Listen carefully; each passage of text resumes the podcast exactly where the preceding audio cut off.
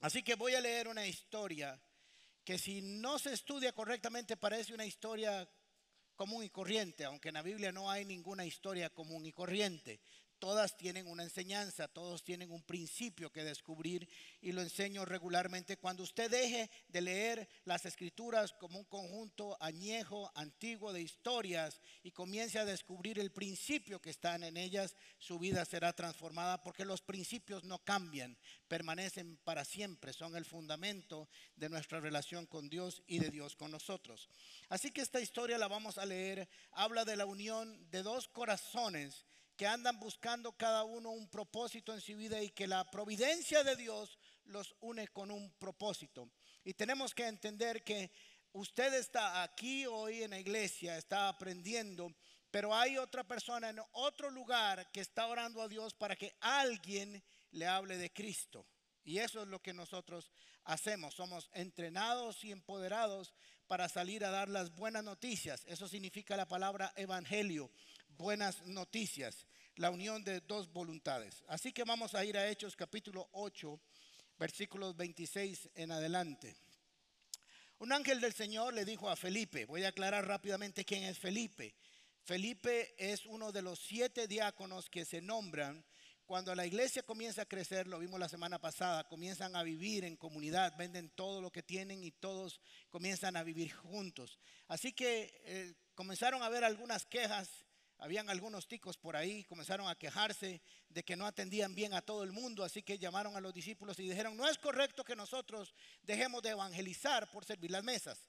Así que vamos a nombrar siete diáconos llenos del Espíritu Santo para que se encarguen de esto. Así que Felipe era uno de ellos. Ponte, le dijo el, ángel entonces, ponte en marcha hacia el sur por el camino del desierto que baja a Jerusalén, a Gaza.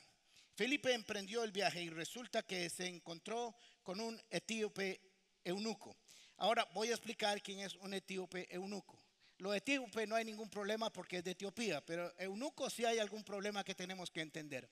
Número uno, esta palabra se comenzó a usar para funcionarios de alto rango, pero la verdad es que un eunuco es alguien que era castrado porque servía en el palacio y los reyes no querían que se pusieran muy creativos con la reina. Entonces los castraban para que nada más se encargaran de administrar no a la reina, sino al reino. ¿Ok? Así que entonces aquí hay algún elemento importante que si nos conocemos por qué hay un énfasis de un etíope eunuco, no entendemos por qué estamos hablando realmente del texto. Y es que, número uno, según Deuteronomios, los eunucos no podían ser parte de la asamblea de Dios, estaban imperfectos.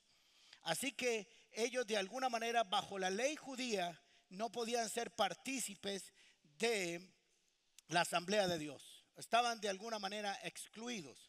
Aunque posteriormente las ah, profecías hablan de que los gentiles y los que en algún momento la ley eh, sacó de la asamblea serán incorporados por la gracia de Jesucristo. Y de eso se trata este hermoso pasaje.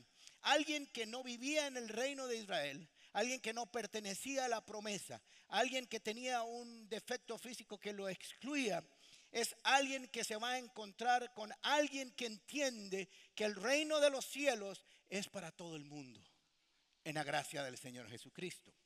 Ya ahora ya tenemos quién es Felipe, quién es el etíope. Así que seguimos. Alto funcionario encargado de todo el tesoro de Candace.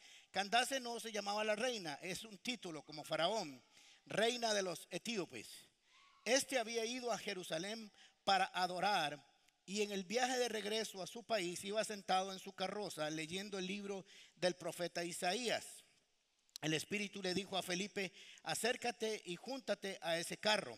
Felipe se acercó deprisa a la carroza y al oír que el hombre leía el profeta Isaías, le preguntó, ¿acaso entiende usted lo que está leyendo? Esto es muy importante porque la gente lee las escrituras con mucho deseo, pero no sabemos si realmente las están entendiendo. Recuerden que el principio no es que usted lea, es que usted entienda lo que lea. No importa cuántos libros se lea usted, si no los pone en práctica y si no crece, no tiene sentido. Mejor si hubiera leído solo uno y lo pone en práctica. Así que entonces le hizo una pregunta correcta. ¿Acaso entiende usted lo que está leyendo? Y él responde algo muy interesante. ¿Y cómo voy a entenderlo? Contestó, si nadie me lo explica. Así que invitó a Felipe a subir a sentarse con él, obviamente en el carruaje. El pasaje de la escritura que estaba leyendo era el siguiente. Como oveja fue llevado al matadero y como cordero que enmudece ante su trasquilador, ni siquiera abrió su boca. Lo humillaron y no le hicieron justicia. ¿Quién describirá su descendencia? Porque su vida fue arrancada de la tierra. Dígame usted, por favor, ¿de quién habla aquí el profeta? ¿De sí mismo o de algún otro? Le preguntó el eunuco a Felipe. Entonces Felipe, comenzando con ese mismo pasaje, o sea, lo utilizó de de la escritura, le anunció las buenas nuevas, las buenas noticias acerca de Jesús. Mientras iban por el camino, llegaron a un lugar donde había agua y le dijo el eunuco, mire usted, aquí hay agua, ¿qué impide que yo sea bautizado? Entonces mandó, mandó para parar en la carroza y ambos bajaron del agua y Felipe lo bautizó.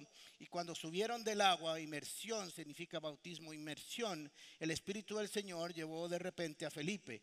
El eunuco no lo volvió a ver, pero siguió alegre su camino. En cuanto a Felipe apareció en Azotó, y se fue predicando el Evangelio por todos los pueblos hasta llegó a Cesarea. Muy bien, así que así que tenemos una historia de alguien, Felipe primero, que ha entendido el proceso del reino de los cielos, de la iglesia, el mandato.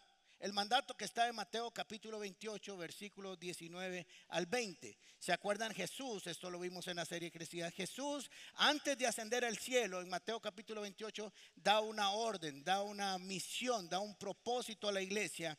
Y vamos a leerlo. Dice, por tanto, Mateo capítulo 28, por tanto, vayan y hagan discípulos de todas las naciones, bautizándolos en el nombre del Padre, del Hijo y del Espíritu Santo, enseñándoles, enseñándoles. ¿Cómo voy a entender si nadie me lo explica? Dijo el eunuco, si no hay un maestro, si alguien no me lo enseña. Así que dice, enseñándoles a obedecer todo lo que les he mandado a ustedes, les aseguro que estaré con ustedes siempre hasta el fin del mundo. Así que Felipe había entendido correctamente que la obra de la iglesia es predicar, hacer discípulos. Hace muchas cosas la iglesia, pero hace discípulos esencialmente porque eso es la orden del maestro, del dueño, de la cabeza de la iglesia. Dijo, hagan discípulos. Así que Felipe había entendido perfectamente que él tenía que operar en el reino de los cielos de una manera importante, trascendente y activa. Así que lo que sucedió fue que le habló el ángel, aquí diríamos que es el espíritu en el contexto en que estamos, lo lleva hacia un lugar donde no tiene sentido. Si usted ubica geográficamente la dirección que le da, es un lugar solitario, solitario ya entrando al desierto, porque este hombre va para Etiopía, va a cruzar cientos de kilómetros y va saliendo de Jerusalén. No había mucha gente, pero ahí lo importante de escuchar la voz de Dios cuando Dios va a cumplir un propósito en nuestras vidas y en el propósito de alguien más. Así que es importante que siempre estemos atentos a la voz de Dios de cuando Dios quiere hablar con alguien. A mí me pasa que me levanto eh, y comienzo a pensar en alguien que hace tiempo no pensaba. Y lo primero que hago es busco su teléfono o si no lo tengo, lo busco en San Google o en Facebook y ahí va a aparecer. Así que le doy una llamada y le digo, hola, ¿cómo estás? Hace tiempo no te oigo, no te veo. ¿Cómo estás? Estoy para servirle. Y aquella persona me dice, ¿cómo sabía usted que tenía que llamarme hoy? Le digo, bueno, algo me dijo en mi corazón eh, que tenía que hacerlo. Así que cuando usted Dios le ponga en su corazón alguien, hágalo llámelo, pregúntele cómo está. Puede ser que el deseo de esa persona se esté uniendo con la voluntad de otra, guiados por el mismo espíritu para bendecir a ambos. Porque Felipe fue bendecido haciendo lo que apasionaba su corazón y el eunuco fue bendecido entendiendo y comprendiendo las escrituras. Así que entonces iba leyendo el, eunuco el pasaje de Isaías 53. Lo vamos a dejar al final para analizar, el pasaje que es fundamental. Pero le hizo esta pregunta, ¿entiende usted lo que está leyendo? La mayoría de la gente lee cosas y sobre todo lee las escrituras bajo lo que llamamos una mente dogmática. Nosotros regularmente buscamos en la Biblia algo que queremos que ya nosotros, perdón, que ya nosotros sabemos que queremos que la Biblia, la Biblia nos confirme. Eso es leer la Biblia de una manera dogmática. La Biblia hay que leerla sin estar pensándole a Dios qué tiene que decirme y dejar que Dios me hable a mí, qué tiene que enseñarme. Eso es muy importante. ¿Ok? Así que venía leyendo Isaías, que era lo que había en ese momento. No estaba la Biblia como la conocemos hoy en día, sino que habían unos papiros, unos rollos. Eh, interesantemente, no sabemos dónde los consiguió, pero había hecho la tarea en el contexto del Nuevo Testamento de comprarse una Biblia en Etiopía, en aquel tiempo, ¿verdad? Había hecho la tarea de tener los rollos, por lo menos al menos del libro de Isaías lo tenía y se ve que era alguien que lo estudiaba, pero no tenía quien le diera toda la revelación necesaria para comprender el propósito de Dios en su vida. Así que estoy seguro que este etíope tenía más que una curiosidad, porque hay dos formas de leer la Biblia, por curiosidad o para aprender o para descubrir qué es lo que Dios me está diciendo. Decimos siempre que la Biblia es la palabra de Dios. Y si es la palabra de Dios, debería dejar que su palabra me hable y me instruya y me diga qué es lo que Dios quiere de mí para yo descubrir su voluntad. Así que yo estoy seguro que había más que curiosidad. Era un hombre que en su corazón había un deseo profundo por conocer más a Dios, que alguien se lo había enseñado. Es interesante porque hay solo unos cuantos registros históricos de que había judíos en Etiopía en esa época. Así que hay dos razones por las cuales este funcionario etíope ah, vino a Jerusalén a adorar. Primero, sabía que había que adorar a Dios. Sabía que había una ley, por lo menos en ese momento, de ir a Jerusalén y adorarlo y ofrecer los sacrificios que la ley había establecido. Número uno, así que alguien le enseñó al menos esa parte, sí, la conocía al menos la ley, lo que establecía, establecían los principios y parámetros del Antiguo Testamento, al menos sí los conocía. Hizo un esfuerzo, su corazón estaba deseoso de adorar a Dios en Jerusalén. Pero ¿cómo lo sabía? De dos maneras. Esto es unas capsulitas del saber. ¿Ok? Número dos, que habían judíos que vivían en Etiopía que estaban compartiendo el propósito de Dios, la voluntad de Dios, en ese momento la ley de Dios. Así que habían algunos judíos que sí estaban haciendo el trabajo de compartir, de ser testimonio en lugares fuera de Jerusalén. Y lo segundo es que la reina de Etiopía en el tiempo de Salomón fue a visitar a Salomón y se maravilló del esplendor, de la gloria y la sabiduría de Salomón. Ella estuvo ahí y ella adoró al Señor ahí y lo que se cree es que hay en Etiopía o había en Etiopía la fe judía, a causa de que ella fue maravillada con la presencia de Dios y la sabiduría que Salomón tenía y había quedado ahí algunos rastros de esa visita, interesante. Así que entonces este hombre tenía un deseo profundo para recorrer cientos de kilómetros, no en un camino muy bueno, aunque para ese tiempo tenía una limusina, ¿verdad? Pero no era fácil ir. Y estoy seguro que lo que dice Jeremías capítulo 29, versículo 13, se hizo una realidad. Dice Jeremías capítulo 29, versículo 13. Creo que tengo ese texto ahí en pantalla. Dice, me buscarán y me encontrarán cuando me busquen de todo corazón. Miren, esto es una promesa. Esto no solo es un pasaje bíblico. Dios está diciendo, Dios está siendo garante que el que le busca de todo corazón le encontrará. Cuando las personas realmente quieren tener un encuentro con Dios, un encuentro honesto, un encuentro transparente, un encuentro donde estén dispuestos a escuchar la voz de Dios y a dejarse guiar por Dios, Dios tiene una garantía, dice, me buscarán y me encontrarán cuando me busquen de todo corazón. Así que le tengo una muy buena noticia hoy a cada persona que está aquí con nosotros y los que nos están viendo por internet. Si estás dispuesto a buscar a Dios de todo corazón, yo te garantizo que Dios te buscará. La palabra de Dios dice, vuélvanse a mí y yo me volveré a ustedes. Así que es una buena mañana para volverse de todo corazón a Dios y encontrarlo. No determine usted qué es lo cómo es que va a ser ese encuentro. Nada más esté dispuesto a que Dios le hable a su corazón y lo va a hacer, porque tenemos que recordar algo que parece eh, esencial, pero que no siempre lo tenemos claro. Si Jesús resucitó, creo que la mayoría de los cristianos estamos convencidos de que resucitó, significa que está vivo. Así que alguien vivo se relaciona con otros seres vivos. Dios quiere relacionarse con usted.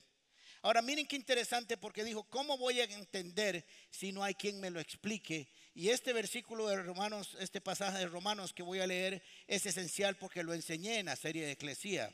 Cuando dijo, porque todo el que invoque el nombre del Señor será salvo.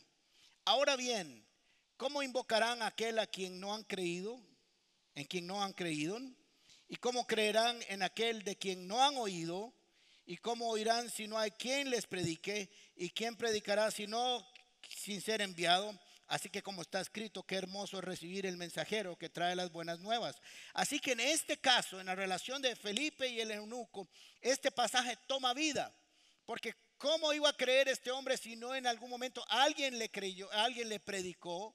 ¿Y cómo iba a entender si no hubiera quien hubiera sido enviado para enseñarle? Así que había un corazón dispuesto que quería aprender, que quería oír y alguien que fue enviado a predicar la palabra. Quiero decirle que cada uno de ustedes tiene un mensaje en su corazón y en la boca que compartirle a toda persona que quiera encontrarse con Cristo.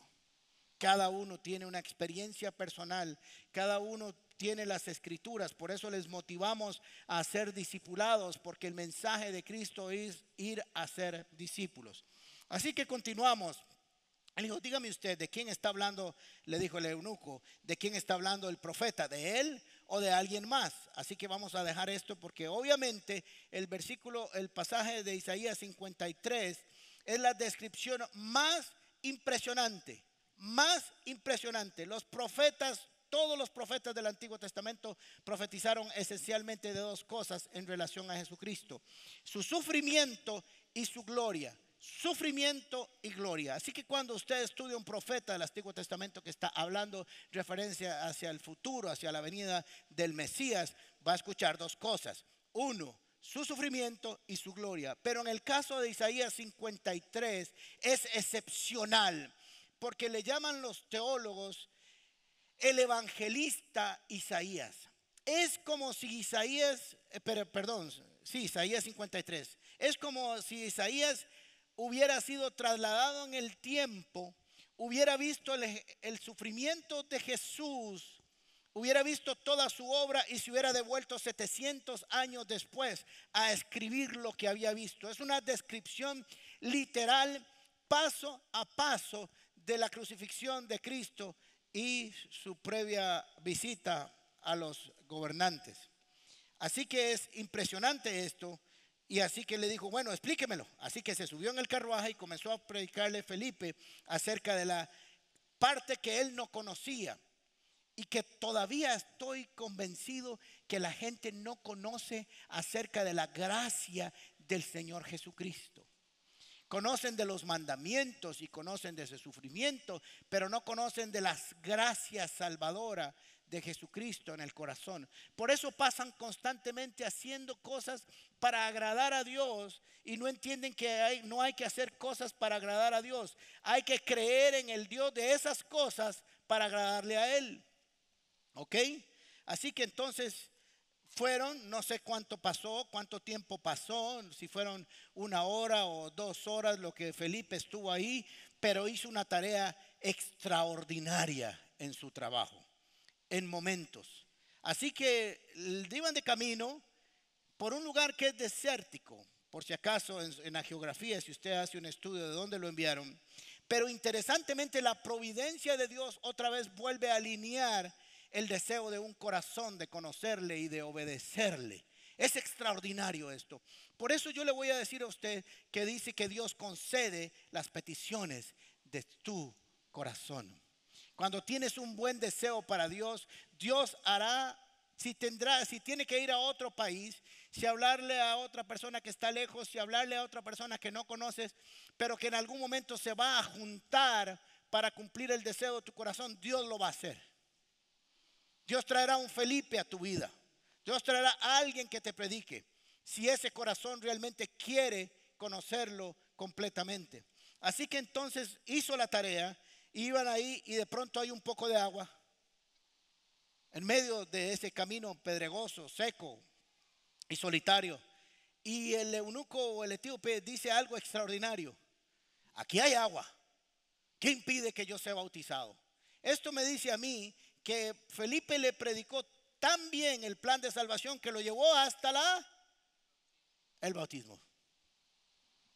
Hasta la doctrina del bautismo. Interesante, ¿verdad? Hizo una tarea perfecta.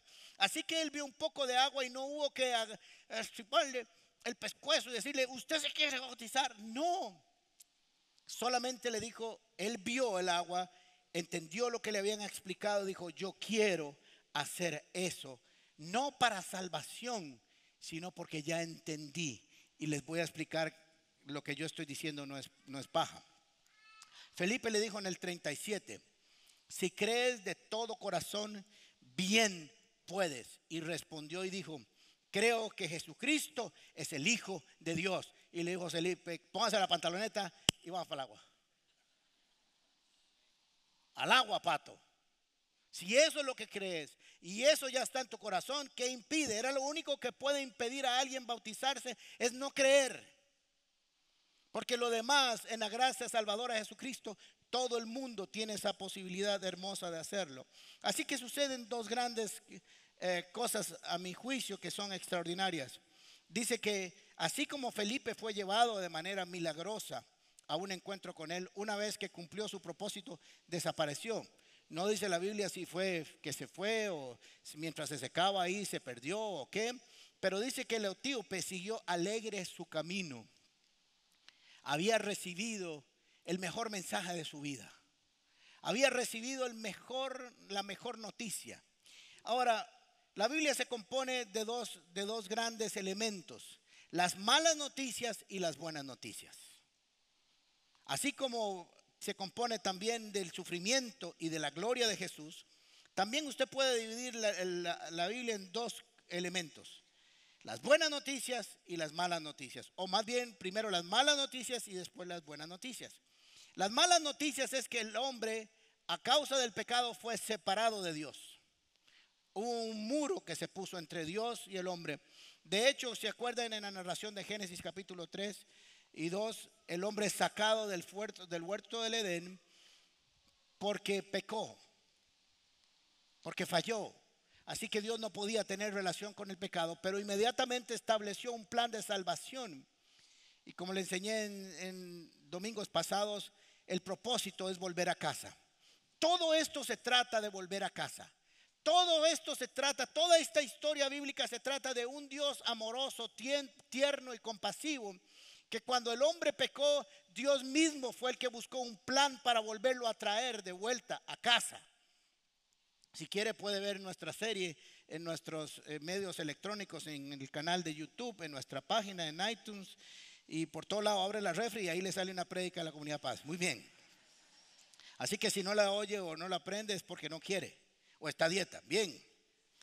Así que entonces, ah, lo otro hermoso que pasa, bueno, perdón, las malas noticias y las buenas noticias. Las malas noticias es que la paga del pecado es muerte. Eso no lo establecí yo, eso lo lee usted en toda la Biblia. De hecho, le dijo a, Eva y a Adán, el día que comieres, morirás. Pero claro, ellos siguieron respirando y tuvieron hijos a Can, a Abel eh, y a Caín y a todo el mundo ahí para atrás. Pero desde el punto de vista de Dios, la separación significa muerte, porque Dios es el Dios de la vida y si alguien no está en Dios, está muerto. Ahora Dios establece un plan para ir a buscar al hombre y volverlo a traer. Así que hay una mala noticia. El hombre a causa del pecado está muerto. Pero hay otra noticia aún mejor que Dios vino a buscarlo para que no muriera. De eso se trata el Evangelio.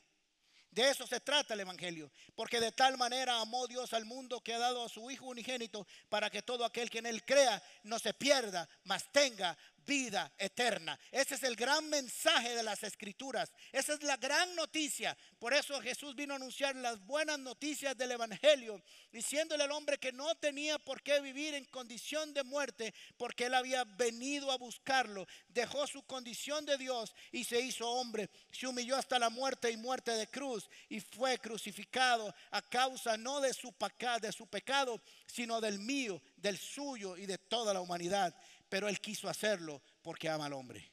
Porque de tal manera amó Dios al mundo. Y el amor es acción. Gloria a Dios. El amor es acción. El amor no son palabras. Amó y dio. ¿Oyeron maridos?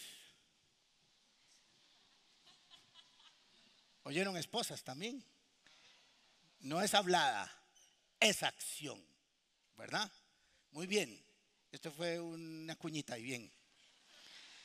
En cuanto a Felipe dice que se fue predicando el Evangelio por todos los pueblos hasta llegar a Cesarea.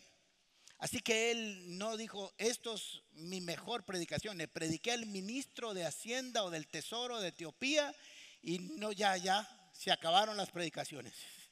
Siguió haciendo su trabajo, siguió haciendo su predicación, siguió haciendo su, labor sin detenerse, porque no importa cuántas personas les compartamos el Evangelio, siempre hay alguien más que lo necesita. Siempre hay alguien más que necesita tener el encuentro con Jesucristo.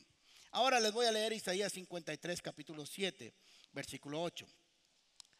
7 y 8. Fue maltratado, pero se sometió humildemente y ni siquiera abrió la boca como lo llevaron, lo llevaron como un cordero al matadero y él se quedó callado, sin abrir la boca como una oveja cuando la trasquilan. No le se lo llevaron injustamente y no hubo quien lo defendiera.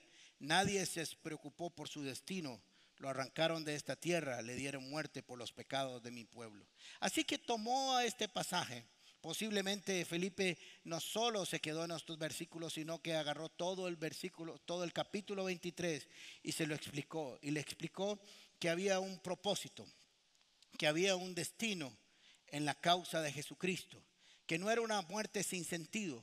Ahora póngase usted a pensar que esa cruz tiene un propósito. ¿Por qué vendría Jesús a hacer tal obra sin sentido? Y es que cuando el hombre pecó, el hombre se ocultó de Dios. Creo que todos conocemos ese relato de alguna u otra manera. El hombre se ocultó de Dios cuando lo oyó venir porque ya tenía vergüenza, ya tenía temor. Y se dieron cuenta que estaban desnudos. Así que fueron y se hicieron trajes con hojas. ¿Se acuerdan? Agarraron seguro lo que llaman en el campo unas zombillas de pobre, de esas grandotas que están ahí por la calle, una adelante y otra atrás, papá. Así que tienen un encuentro y Dios les pregunta qué pasó y ya conocemos un poco la historia, pero vemos más adelante que Dios le quita ese traje de hojas y de pronto los viste con piel de animal. Y usted se pregunta, ¿por qué? No, no era que las hojas se le iban a secar y de pronto mañana ya no tenía traje. La enseñanza es la siguiente. Les dije a ustedes que el día que comieran morirían.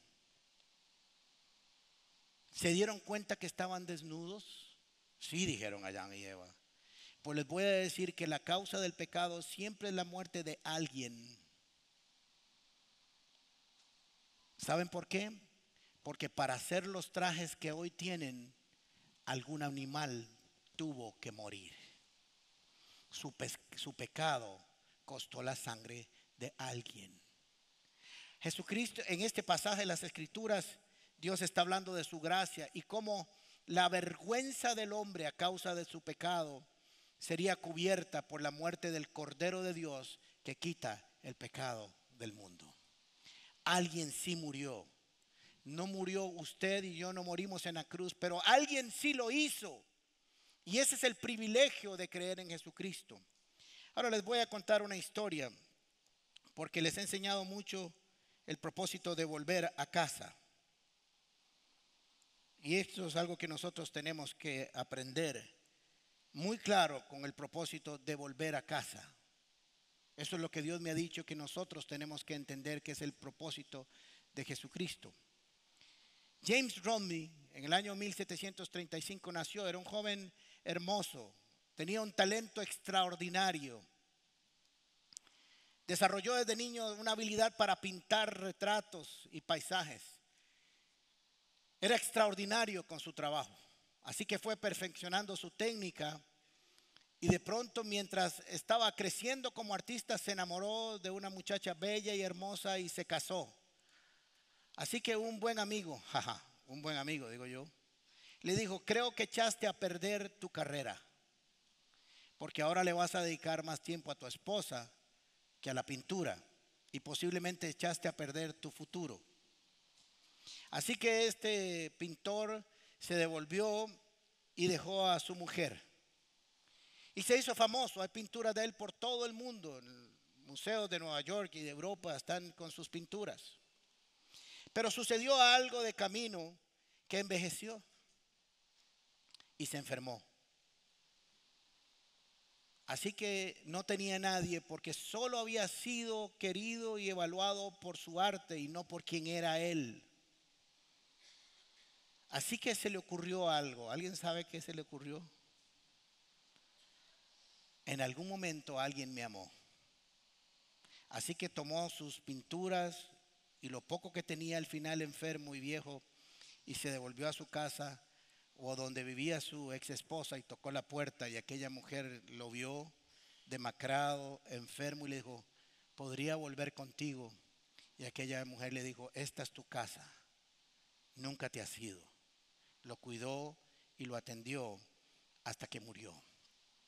Algunos dicen que la gran obra de arte que pudo haber pintado este pintor fue el amor en su mujer. Ahora, esto me recuerda a la obra de Jesucristo por nosotros. Algunos de nosotros decidimos en algún momento que si amábamos a Jesús, que si teníamos una profunda relación con Él, nos perderíamos de algunas cosas maravillosas que ofrece este mundo. Pensamos que podríamos salir y hacer vida, pero se nos olvidó que el amor al final del camino es lo que manda. Porque de tal manera amó Dios al mundo que dio a su Hijo Jesucristo para que todo aquel que en Él crea no se pierda, mas tenga vida eterna.